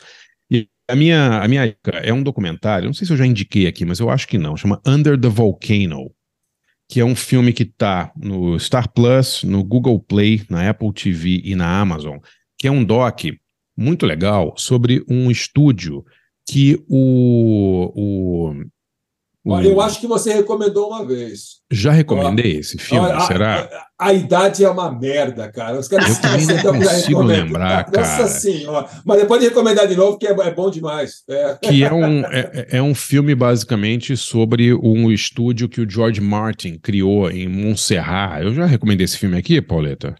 Eu não tô lembrando, acho que já falamos dele, mas não sei se foi, se foi dica. mas É, manda- vai ver que é. É. Manda, manda pau. Tá, não, é um filme, é um filme inacreditável, assim, que é um, é um filme sobre um estúdio, né, que o, o George Martin, produtor dos Beatles, criou é, nos anos 80 em Montserrat, uma ilha no Caribe. E ele fez esse estúdio na época áurea e das grandes gravadoras, né? E as gravadoras começaram a levar todos os grandes artistas para lá, Sting, Rolling Stones, Dire Straits e tal, porque o estúdio era uma coisa maravilhosa e tal. E era, e era numa ilha, era um lugar que as bandas ficavam lá semanas gravando, num, né, num ambiente assim totalmente imersos nessa na, na- na- no trabalho e tal. Só que o, o- como o próprio nome do, do, do filme diz, Under the Volcano, o estúdio ficava embaixo de um vulcão ativo, né? Que estourou e que, que entrou em erupção e destruiu não só o estúdio, mas a boa parte da cidade. Né? Então é, é demais a história. Então é, é a história do estúdio de como ele foi destruído em, se- em setembro de 89. né? Então é demais, mostra as ruínas. assim. Agora, as cenas de arquivo, pô, o Police gravando, acho que o Synchronicity lá, é, o Dire Straits gravando, não me lembro se era Brothers in Arms. Ah, não, eles gravaram aquela música I Want My MTV, né? Gravaram lá, Paul McCartney, Stones, Duran Duran. Puta, é, é sensacional as cenas de arquivo, assim, inclusive filmadas por locais, né? A galera que tinha bar, restaurante tal, que servia aos artistas que gravavam lá. Pô, cada história é sensacional. É, sei lá, o, o Stevie Wonder parando num boteco lá no meio da ilha para fazer uma jam de cinco horas com não sei quem, sabe? Tocando piano. Pô, é muito legal o filme. Muito legal. Tá no Star Plus, no Google Play, na Apple TV e na Amazon. Chama Under the Volcano. Recomendo demais. Pô, que legal isso, hein? Legal, né? Rapaz, já que você tá falando de vulcão, Barçavski, emenda a história do pé do cara, vai. É, isso é um verdadeiro, um verdadeiro vulcão, né? Maurício, Maurício, o Jacinto foi duas vezes no garagem, como você falou, 2000 e 2002, eu acho, né? É, eu e acho eu é não me isso, lembro que vez que foi, né? Pode ser foi na primeira ou na segunda, mas o Jacinto levou um assistente lá. E, cara, eles estavam subindo a, a escada, veio um cheiro de éter no, no estúdio da Brasil 2000, a gente quase desmaiou. Você lembra disso, Pauleta? Era uma Eu coisa lembro. assim... Eu, eu- era, era Lima o nome do cara? Cara, eu acho que era Lima, exatamente, cara. Eu, acho que era Lima. mas acho que era. Eu É. acho que era Lima. Mas o Lima, esse assessor do Jacinto, ele tava com algum problema no pé, não sei se era uma trombose, o que que era. Nossa. Mas o pé do cara tava assim, é, cara... era um pé- Lamentável. Ah, gan- gangrenado, né? Cara, o pé do cara tava gigante, cheio de umas coisas meio purulentas, assim. E ele, e ele cortou a frente do tênis dele pro pé poder respirar, Nossa. assim. Então, é, não, juro. Mundo cão, meu. Mundo cão Esse- é pouco. Mundo cão é pouco. Era Lima mesmo, Pauleta. Acho que você tem razão. É. Nossa. E o cheiro, cara, era uma coisa, um cheiro de éter. E ele pediu desculpas pra gente, falou: é, não, meu pé, tô com problema no pé, não sei o quê. Eu falei, cara, você vai ter que. É, Não sei, pois né? é, Você um- tem que não, é um problema- aí, né? problemaço, né? Nossa. Sensacional. E Triste, né? Mas foi- aí- sensacional. Ah, não, foi demais, porque tinha tudo a ver com o Jacinto, né, cara? É. E depois o, o Jacinto contou altas histórias, né, da- do, do tempo que ele foi político, né, do, do- dos eleitores dele que defecavam nos corredores da Câmara. Lembra disso, Pauleta? É, é. Cara, isso aí foi tema de debate parlamentar. Eu, eu resgato no livro debates que, que houve na Assembleia Legislativa por causa disso, porque ele, ele distribuía um ticket leite lá. E, então tinha fila de 100, 200 pessoas todo dia na Assembleia Legislativa. É Defecando, tomando leite e defecando. é isso. É, o Jacinto falou pra gente, falou, "Man, é, lindo, eles defecavam nos corredores da Assembleia. O Jacinto chamava todo mundo de lindo, é engraçado isso. É, É. Lindo, lindo. Não sabia o nome das pessoas, não devia guardar, né? Era lindo. É, é, inclusive no dia que ele atirou no garçom do va- Vagão Plaza, que tava pegando a mulher dele, ele falou pro cara, lindo, você vai morrer, né? É, exatamente. É, é, é, essa história que o Maurício contou, que, tá, que foi capa do NP, ele contou no, no garagem essa. Aliás, eu estava conversando História- com, com o Jeff. No final do programa, a gente vai colocar um trecho dessa entrevista do Jacinto. Ah, é. Bem no Boa. finalzinho. Sensacional. Ah, é É, demais, é demais. Pra vocês Porque ele- ouvirem e lembrarem da voz dele também. né? Ele sai Muito do bom. táxi na esquina da casa dele e ele diz que já da esquina ele ouve os urros de prazer da mulher dele com o garçom, né? Ele, na, na verdade, a- ele morava na própria rua do Vagão Plaza, né? A Sério? história é, eles moravam lá, ele e a dona do Vagão Plaza, a Andréia, e a história que ele conta e que, que é meio até a boa parte é, corro- é- é corroborada pel- pelas testemunhas é que a Andréia pedi- foi embora mais cedo e, o gar, e ela falou que tava- não estava assistindo bem e o garçom resolveu acompanhar, se ofereceu para acompanhar ela. E aí um cara chegou no ouvido dele, acho que o gerente falou, ô Jacinto, se liga aí que o fulano tá pegando a tua mulher. Aí o Jacinto falou, não, não é possível. E aí o Jacinto foi atrás.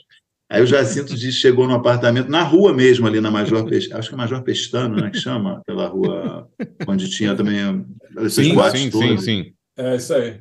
E aí, quando ele chegou no apartamento, ele diz que já pegou os dois transando. O garçom nega, diz que não estava, que é mentira e tal, mas aí ele, tá- ele pegou um revólver, o garçom se escondeu dentro do, do banheiro, e ele ficou gritando, ameaçando, deu uns tiros para o alto, e não acertou o cara, não chegou a acertar. A- também isso é uma lenda, o Jacinto diz que acertou, mas não acertou, tanto que não deu, não deu em nada. Ele foi, ele foi ah, o caso foi registrado como ameaça na delegacia e não, não deu em nada. Se ele tivesse realmente acertado um tiro, ele teria sido processado, podia até ter sido preso, né? Enfim, é isso. E é interessante que o NP, não só o NP, como também o Luta Democrática, que cobriu no, no Rio, né, que cobriu o caso com bastante zelo, defendem o Jacinto, né, cara? A cobertura do caso, a culpa é do garçom. O garçom era o Dom Juan. O Jacinto estava defendendo a honra dele. É, o- o, Jacinto, o Jacinto falou assim: é, não, porque eu fui para fui a julgamento e o juiz é, o juiz me inocentou, pois disse que é, o, o réu, em sendo cardiopata, né, corria É verdade. Exatamente. Mas não- então, isso já, é, isso já é lorota dele, entendeu? Claro que é, claro que é. Não, não chegou a julgamento, isso ficou na delegacia mesmo. Ah, no caso. lógico, é. Em sendo um cardiopata, correu É o risco de falecer ao ver, é, ao ver a sua esposa em decúbito dorsal com o. É. Exatamente. Imagina. Mas ele Cara, sumiu mas- até, porque ele, ele, eu acho que ele deve ter sido orientado para não, também não ter flagrante. Então, ele, assim que deu o tiro, ele sumiu e se escondeu na casa da mãe, ficou um tempo lá. Aí depois ele foi, deu, e aí depois na polícia e tal, e aí, enfim, os caras eh, arquivaram o caso. Olha a história do cara. O cara foi deputado, o cara foi, meu. olha- Exatamente. E, mora, Foi eu olho- casado. E morava ali na, na- na- no, no, no, meio do crime ali, né? Exatamente. Ali era. exatamente. Para quem não conhece São Paulo, eu nem, nem sei como é hoje, mas ali aqueles dois quarteirões ali devia ter uns umas cinco ou seis dessas boates assim. Exatamente. É, No Rio a gente chamava de inferninho, né? Não sei aqui São Inferninho, Paulo. boate, É, pu- boate inferninho, puteiro, boate puteiro junto, né? Assim, É, É. exatamente, exatamente. E ele foi, que o- não, o que ele namorou duas donas de Inferninho. Ele primeiro namorou a Tânia Maciel, que depois se tornou a dona da Kilt, e, de- e namorou e foi casado com a Andréia, que é a dona do Vagão Plaza. E Agora, Maurício. um cara que- da noite, né? Um cara muito da noite, curtia isso, enfim.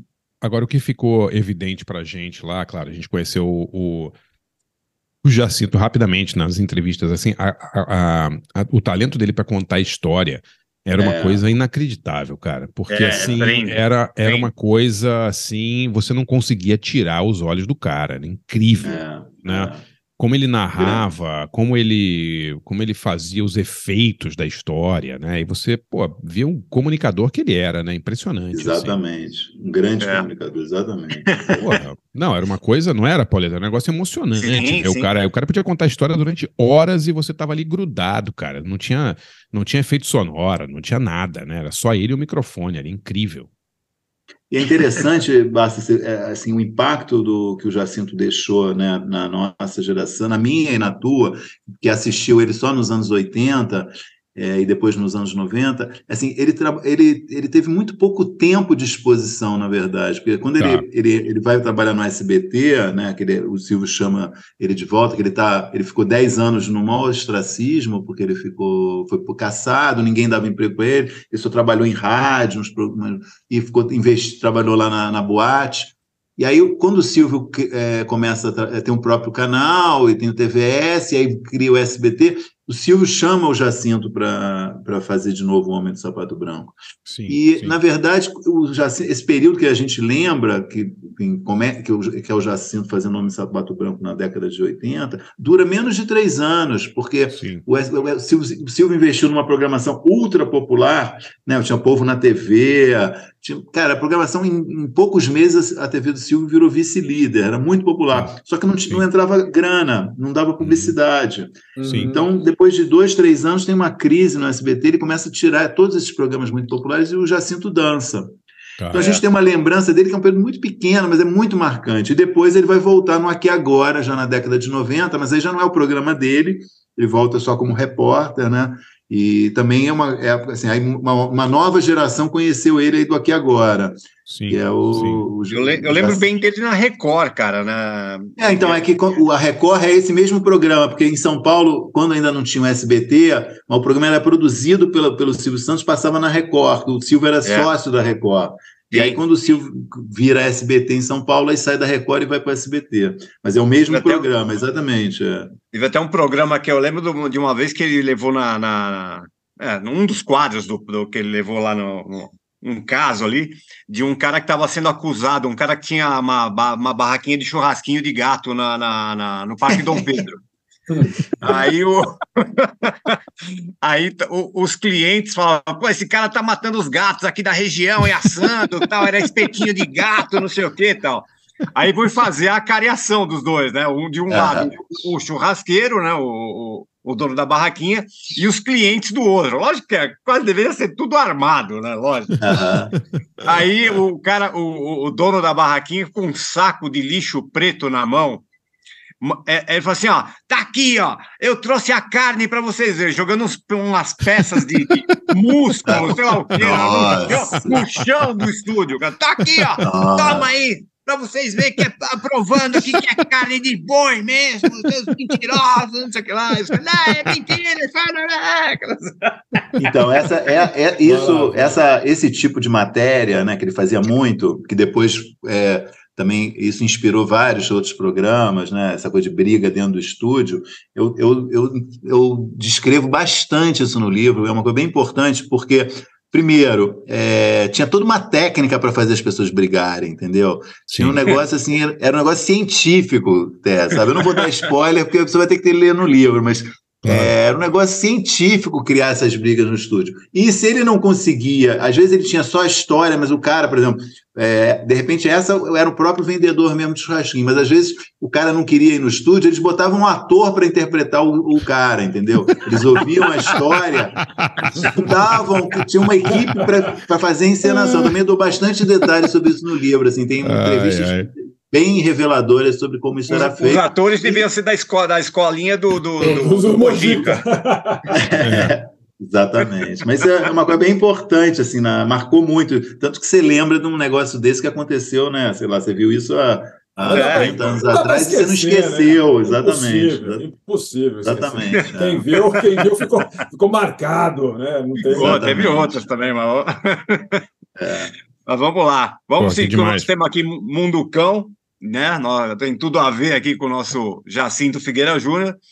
E agora é minha vez aqui. De, lembrei dois. é, Assim, escolhi uma banda com um cara emblemático aí nesse contexto de retratar Mundo Cão, e que é o, o Pogues, né? E o Shane McGowan. Sim. E, e, e um outro, e um cara que, que viveu e acho que ainda vive no Mundo Cão, que é o Lawrence, daquela banda Felt, né? Aquela Puta, banda esse, esse coitado vive mesmo, hein, Pauleta? É. É Aliás, o Shane, tá? o Shane McGowan tá nas últimas, hein, cara? Tá, tá. Porra, eu vi uma Ele foto. recebeu- Meu Deus do céu, uma foto do Bruce Springsteen com ele outro Isso. dia. Meu É, faz caramba. coisa de um mês aí, o Bruce Springsteen, o Springsteen foi tocar em, em Em Dublin, né? É. E foi visitar ele. Aí a, a, a esposa do, do, do Shane, ele postou uma foto dos dois ali, ele no sofá. Ele te- Cara, ele teve tanto problema, né? Já, ele teve. Quebrou a pelvis, né? E, e ele tá com. em- foi, foi diagnosticado com encefalite agora no final de Sim. 2022. E, enfim, tá, tá, tá bem ruinzinho de saúde aí. E fora, né, cara, quem, para quem não, não conhece o Pogues, né, o Pogues é um famoso grupo irlandês aí de, sei lá, vamos dizer, de alcoólatras, de farristas aí, né? Sim. Que faziam uma mistura meio de, de- da, da música irlandesa com punk, era uma coisa bem única, assim, né, na, na história aí. Uhum. E eu separei do, do Pogues, né, é, uma faixa de 93, é, que, que segundo consta aí, é, é o primeiro disco que chama, o disco chama Waiting for Herb, e, e foi o primeiro que eles gravaram sem músicas tradicionais irlandesas, assim, mas é, e uma, uma das músicas que fez sucesso deles aí é chamada Tuesday Morning, que é bem legal. A letra fala ali, né, de eu cair pela janela e descobri que ainda estava respirando, esse tipo de coisa, assim. E depois o, o Lawrence, né, da, do, do Felt, pô, o Lawrence é, puta, ele, ele é o cara que, eu já li em alguma matéria isso, que ele é o, que ele é o cara que tinha tudo para ser o Morrissey e não foi. É, cara que era influência de todas essas bandas aí, de, de Jarvis Cocker, é, o, o Stuart Mur- Murdoch do Belle Sebastian, o cara do Charlatan cita ele direto também, né? O Lawrence é um cara que é de Birmingham e montou essa banda Felter nos anos 80, lançou aí uns, um- vários álbuns, né? Na década de 80, com, com- cantando muita coisa, assim, da, da, da miséria humana, né? Então, e aí, cara, o cara virou um viciado em heroína, é, ao ponto de virar sem teto, assim, já nos anos 2000 aí, no final dos anos 90, é, e, e isso em Londres, o cara pegando trocado na rua, foi uma coisa maluca, assim. E aí teve um cineasta aí, um cara chamado Paul Kelly, que fez um, um- um documentário, meio que resgatou o cara aí, e, e- e conseguiu aí que ele seja ajudado aí. Eu li uma, uma, uma matéria dizendo que, ele- que no fim do ano passado, eh, eh, o ano passado ele vivia com 10 dólares por dia, ele Nossa. ganhava no, eh, 70 dólares por, por semana, enfim, cara, era uma coisa meio bem triste, assim, o que virou o Lawrence do, do, do Felt aí. E é isso, então, vamos ouvir do, do, do Pogues essa é, Tuesday Morning, de 93, e do Felt a gente vai ouvir All the, Pe- All the People I Like eh, and Those That Are Dead, do Felt, um álbum de 86, que é bem legal, do, do Lawrence e do Felt. Vamos lá, voltamos já já aí com Maurício Sticer e o Mundo Cão, vamos lá.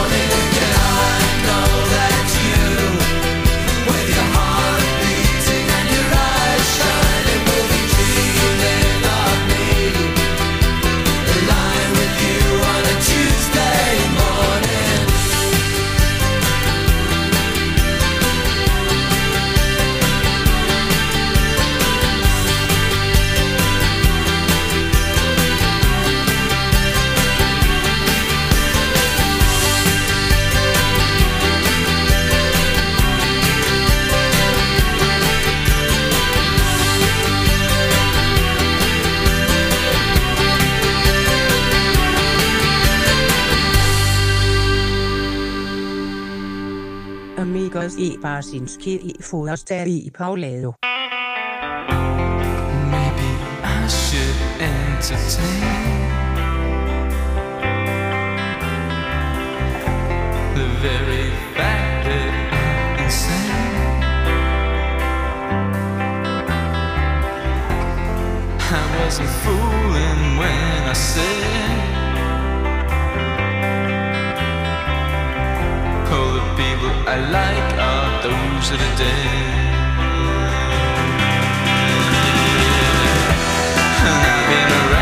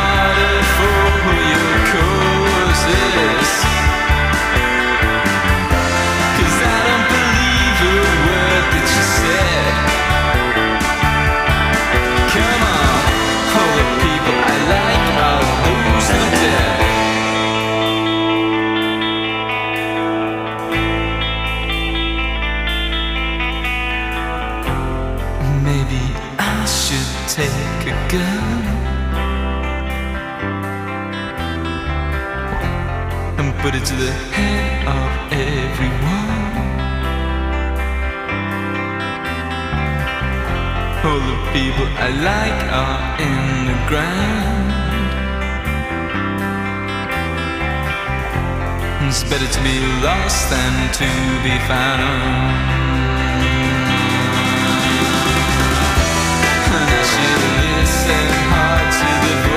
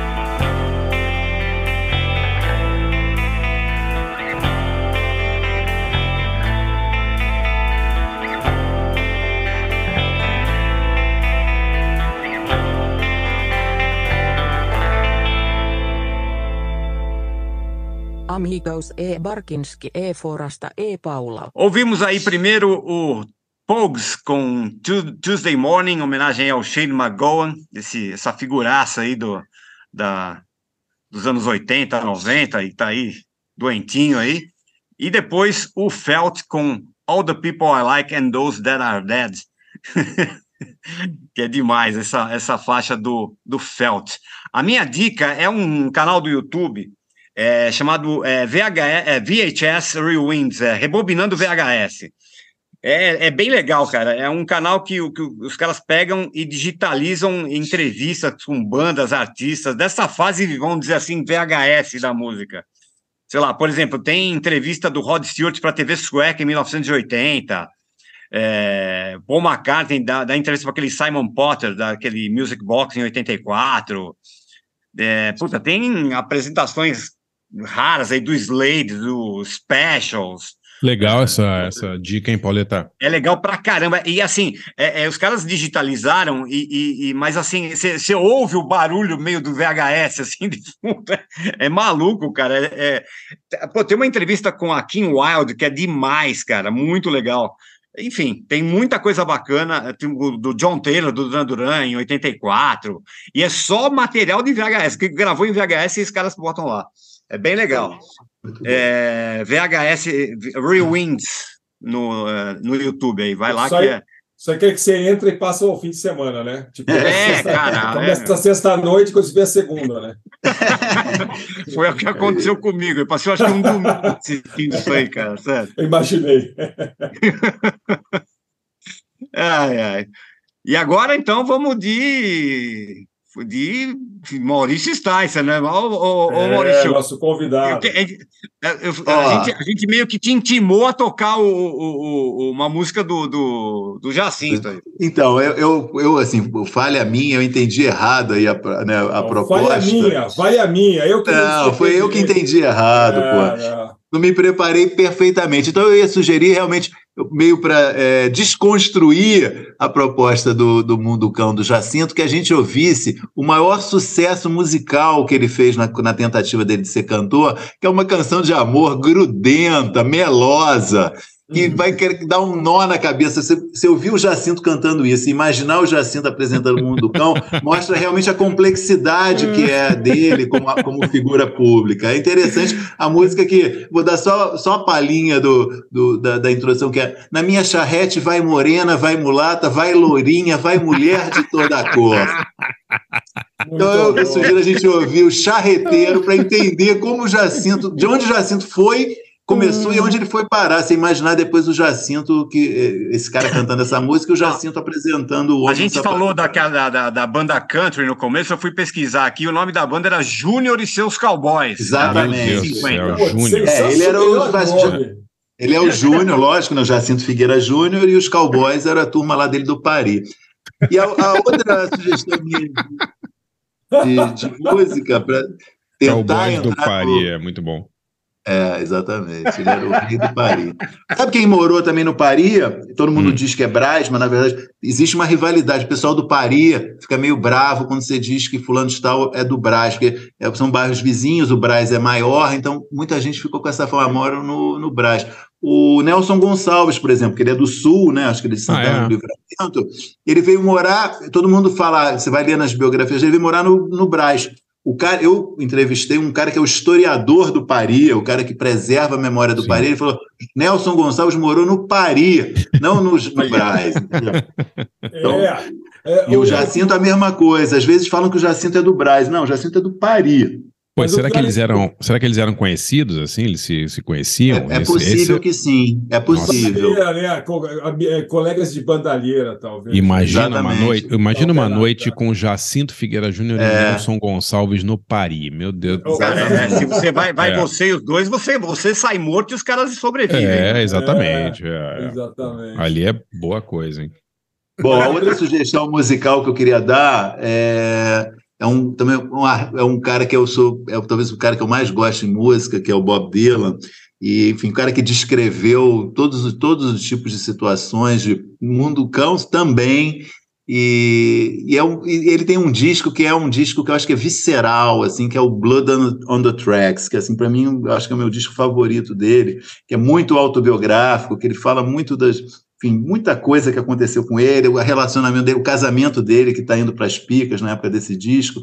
Em particular tem uma música que eu adoro que é If You Say Her, Say Hello que é, enfim, é... quando perguntaram para ele, é óbvio que ele negou que isso era autobiográfico, ele disse, não, isso é inspirado em Chekhov, mas que é uma coisa bem Bob Dylan mesmo, né? não assumir as influências, quer dizer, não, não querer assumir que ele fez uma coisa autobiográfica, mas enfim, é uma música que eu acho linda e talvez quebre um pouco o tom aí de Mundo Cão, mas eu acho que fica aí o registro é, para o ouvinte.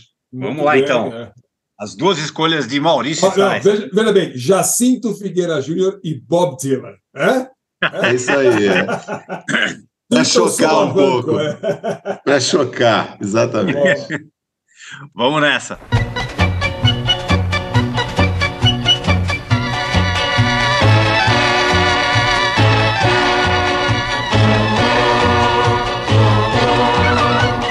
Na minha charrete vai morena, vai mulata, vai loirinha, vai mulher de toda cor.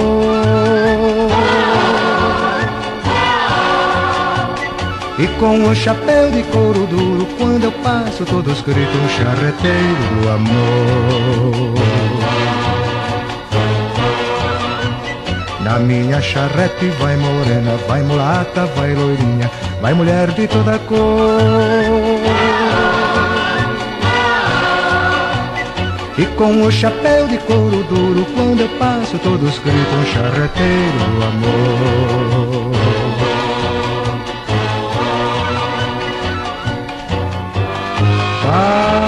Vai, cavalinho bom, vai pela estrada além. Nesta noite enluarada, me leva pela estrada, vou juntinho do meu bem. Na minha charrete vai morena, vai mulata, vai loirinha, vai mulher de toda cor. Oh, oh, oh. E com o chapéu de couro duro, quando eu passo todos gritam charreteiro do amor.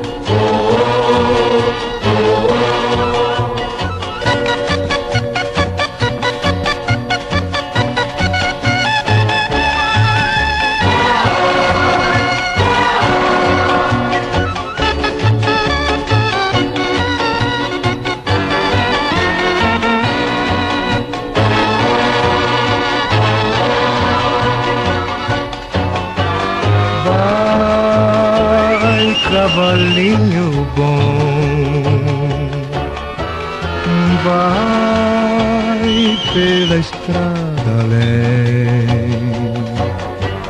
Nesta noite enluarada, me leva pela estrada, vou juntinho do meu bem.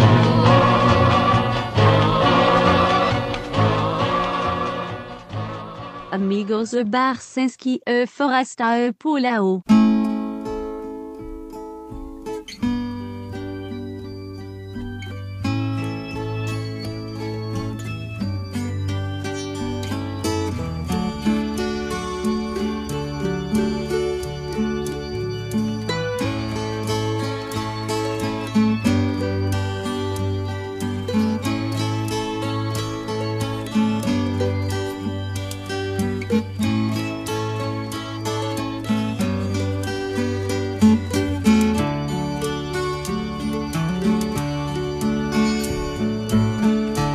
You see her, say hello. She might be in Tangier. She left here last early spring. Is living there, I hear. Say for me that I'm alright. Though things get kind of slow, she might think that I've forgotten her. So tell her it isn't so.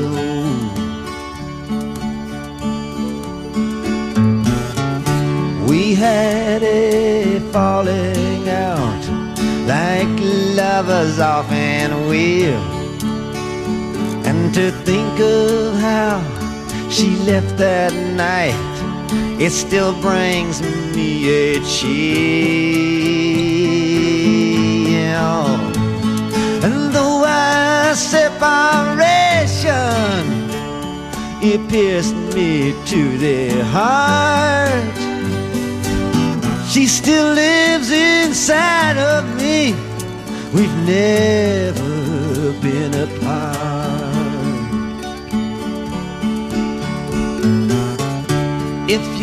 Get close to her, kiss her once for me. Always have respected her for doing what she did and getting free. Oh, whatever makes her happy, I won't stand in the way. For the bitter still lingers on from the night I tried to make her stay. I see a lot of people as I make their rounds, and I hear her name here and there as I go from town to town.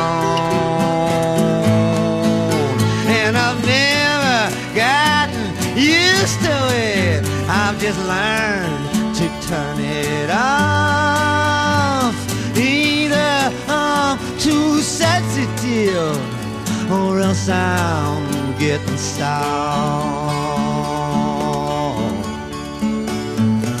Sundown, yellow moon,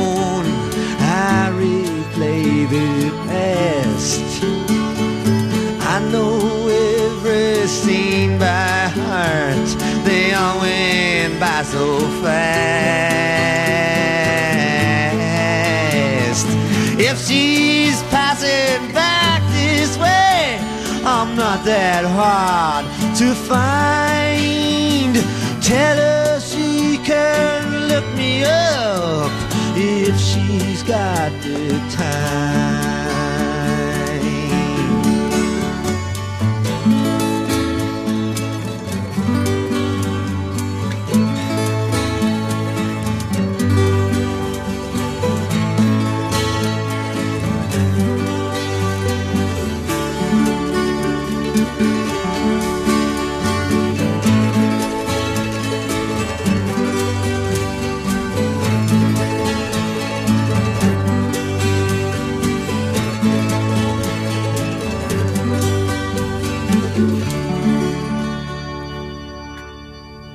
Amigos e e Forasteri e Paulo. Nós ouvimos então Charreteiro, que algumas pessoas falam que é o Charreteiro do Amor, e If You Say Her, Say Hello. Jacinto Figueira Júnior e Bob Dylan fazendo dobradinha aqui nesse podcast.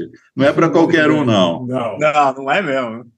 A minha dica que, é, que eu queria dar é um livro, é, ainda não saiu no Brasil, tem é, em inglês, você consegue achar no, é, na Amazon para ler no Kindle, chama Traffic, de tráfego, é, de um jornalista americano chamado Ben Smith. Esse cara foi é, colunista de mídia do New York Times, ele foi o editor, primeiro editor-chefe do BuzzFeed News, e hoje ele tem um site próprio dele chamado Semaphore.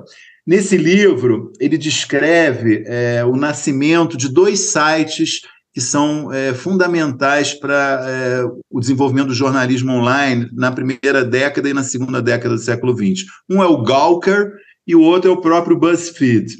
E, e assim, é uma maneira de você entender, é, de certa forma, é, como o jornalismo mudou né, como a busca do clique, né, da audiência se tornou determinante para o jornalismo, como se cometeram vários, vários absurdos, derrapadas, exageros para conseguir audiência.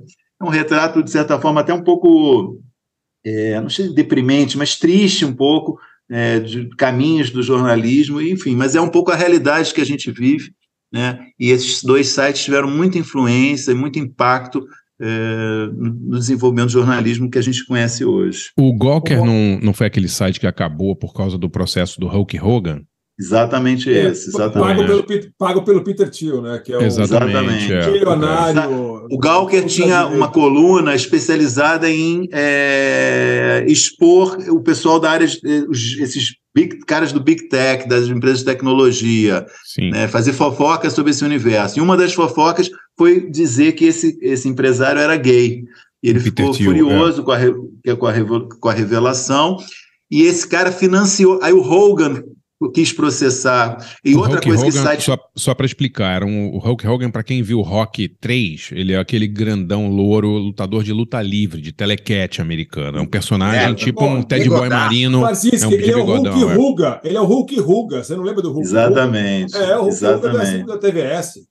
Sim. E, e, e, e aí o, o, o- e era uma outra coisa que o Gawker fazia muito, que era sex tape, revelava sex, expunha sex tape. Foi o primeiro site grande assim a assumir isso. Aí ele caía na mão deles, eles publicavam, não queriam nem saber. E o, o, o Hogan foi, foi uma das vítimas de uma sex tape e uma exposição que ele ficou furioso e ele resolveu processar. A grande questão é que o empresário é que bancou o processo. Então foi um processo de muitos anos e quando saiu o- a, a sentença foi um valor assim absurdo e o site fechou. Ele conseguiu fechar o site. É um, Quer- é um caso dizer, raro só- de um empresário que fechou um site de notícias. Só para explicar, o Peter Thiel, que é esse bilionário da Big Tech, financiou o processo do Hulk Hogan contra o Isso. site Gawker como vingança, claro, né? Todo mundo sabe, né? Exatamente. É, esse- essa história é, bem, é muito bem contada também nesse livro, no Traffic, do Ben Smith. Agora, Ah, que Maurício, legal, o- o- lerei. Uma coisa que eu li sobre esse, esse livro, que eu achei muito interessante, é assim que, na verdade, a gente, a gente é, ficou, a gente todos esses anos vem falando, pô, então, as redes sociais são um problema, tem coisas legais, mas tem muita coisa ruim e tal, mas ainda as redes sociais, você ainda tinha algum, al- ainda você, a gente ainda conseguia ver um pouco de coisas que eram recomendadas pelos nossos amigos, né? E Exato. agora, você tá, a- a- o, que, o, o que o Ben Smith parece que fala é que assim que, que esses, esses sites eram baseados em, em captar tráfego através do Facebook, através de Twitter e tal, né? Uhum, e hoje, uhum. hoje esse sistema não funciona mais, né? Você não tem mais audiência orgânica, como se fala, é muito pouco. Aham. E ao mesmo tempo, com o TikTok, todos os outros também estão. É tudo 100% algoritmo, né? Então a gente hoje. Exatamente, Entra no exatamente. Twitter hoje, você tem o For You e o Following. O Following são os caras que você segue, né? E o For You, que é o default, é uma mistura dos caras que você segue com um monte de coisa que o robô está querendo te mostrar, o, Exatamente. comercial do Twitter. Então, as redes sociais ficaram muito mais uma merda, né? E, e- ou muito mais perfeitas para te prender lá dentro. É, e ao mesmo tempo você perdeu, foi perdendo esse lado é, humano das redes sociais que a gente tanto, tanto criticava, mas, mas que gerava também é, e gerou coisas legais. Recentemente fechou a Vice News, né?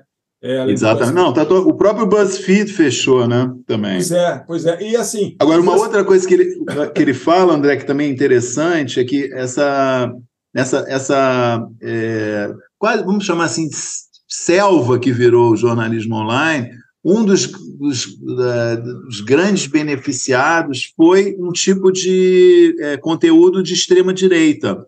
Quer dizer, houve ali um casamento ali, esse meio ambiente eh, digital, de certa forma, o ecossistema digital beneficiou, facilitou muito a eclosão desse tipo de conteúdo extremista. Né? E a gente enfim, viu isso claramente né, na- no período Trump nos Estados Unidos e aqui no período Bolsonaro. Né?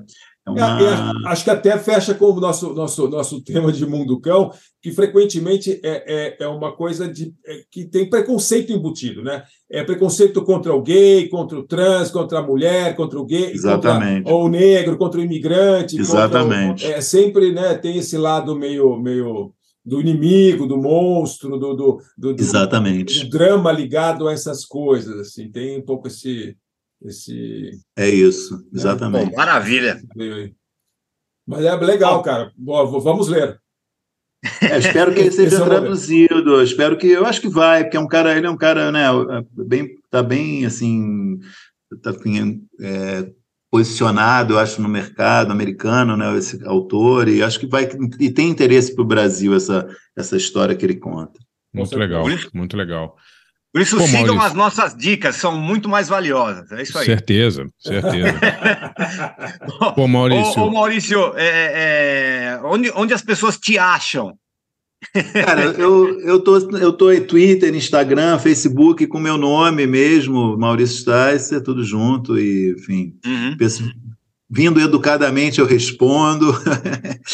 E eu fui muito, eu já usei muito o Twitter, realmente atualmente eu estou usando menos, acho que né, tem uma clara perda ali de qualidade né, hoje, e, que é visível mesmo, né? Assim, é, eu percebo ali essa questão do algoritmo que você citou, a coisa do descontrole, né? Quer dizer, você tem que pagar né? para ser para ser identificado, enfim, um negócio que eu acho que perdeu muito muito do elan que tinha, né? Do viço, né? Eu tenho a sensação que o Twitter já não é mais o mesmo. Tenho usado bastante o Instagram também, que é também com meu nome, enfim. Se quiser me achar, é fácil ali. E na Folha, né. Maurício? E na Folha também. E né? uma vez por semana, às quintas-feiras, no impresso, eu, tô- eu continuo publicando uma coluna sobre televisão, e também na quarta-feira já sai no na versão online do jornal.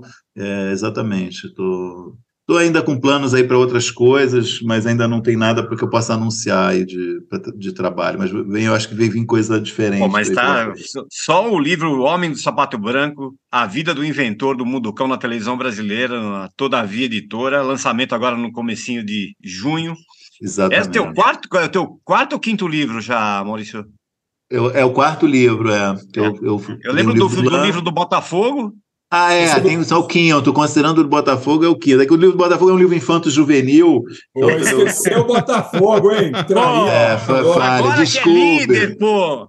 Desculpe aí, minha nação alvinegra, por essa falha grave. É, Desculpe. boa fita. É. É muito bom. Demais, Beleza. Maurício. Parabéns pelo, pela, pelo livro aí. Tô louco para Pela ler. carreira, né? Por, por ter Sim. ensinado tanto pra gente. é, Ah, eu espero que o livro seja lido. Assim, eu acho que eu acho que o Jacinto ele produz é, uma por um, pode- à primeira vista que tem uma coisa de repulsa, né? Porque ah, é o cara do mundo cão, sensacionalista. Mas e, e o livro, obviamente, contempla isso. Mas eu acho que tem também uma tem um lado assim de é, que é interessante. Assim, ele desbravou um- coisas que é, não, eram, não eram feitas na televisão, caminhos que eram Sim. desconhecidos. E é, e é importante pensar sobre o que ele fez, né? Acho que a gente não pode também ignorar. Né? Até para entender melhor a televisão, acho que você precisa conhecer a história de quem é pioneiro, né? Ele é um dos pioneiros da televisão, para o bem ou para o mal. Não adianta negar isso e querer Claro. simplesmente dizer que não existiu Jacinto, né? Então, Sim. eu espero que as pessoas en- encarem e leiam o livro. E não apenas assim, de cara, ah, esse cara não interessa porque esse cara, sei lá, fez isso, não sei o quê. Eu, eu acho que, que vale a pena conhecer a história dele. Demais, Ah. demais. Muito bom. Va- valeu Bom, então a demais, hein, gente vai Maurício? Obrigadíssimo. agora aqui do, do Maurício e na, na sequência, né, depois que a gente se despedir, a gente vai colocar um trecho da entrevista do Jacinto Figueira Júnior no Garagem, que ele conta muito a tal história aí do, do, do garçom aí. Muito legal, muito legal. Muito bom. Obrigado, Maurício. Aquele abraço, cara. Pô, eu que Valeu, agradeço Maurício. vocês, pô, foi uma honra enorme participar dessa entrevista. Obrigado mesmo. Valeu, é pô, isso? você é, você é nosso ídolo, cara. É Valeu, isso meu.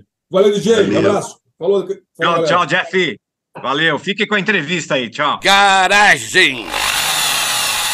Eu era de uma boate. Ah, você frequentava boate? Não, era um dos donos. Ah, um dos donos, tá. E a minha amante resolveu se, se enturmar com o meu garçom. Eu estava lá na boate e ela saiu.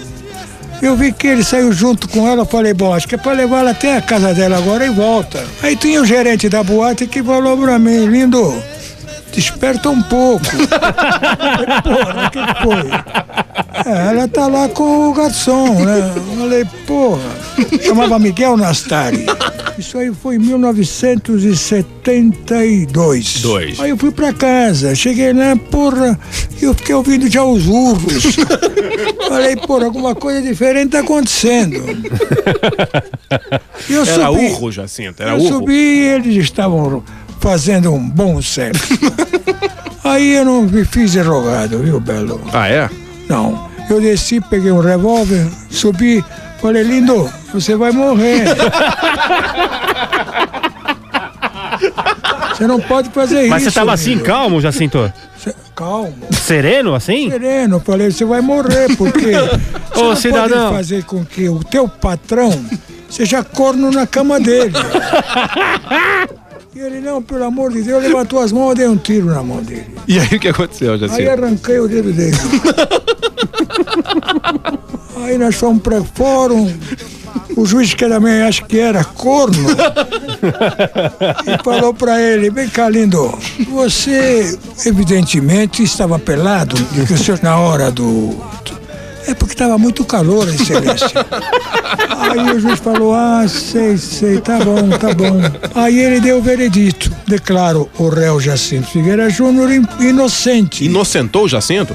Por sendo ele um cardiopata, porque eu operei o coração. Ah, é verdade. Poderia ter tido naquela hora, ao assistir aquela cena, ter tido um infarto fulminante. Amigos, o Barcinski e o Epaulant.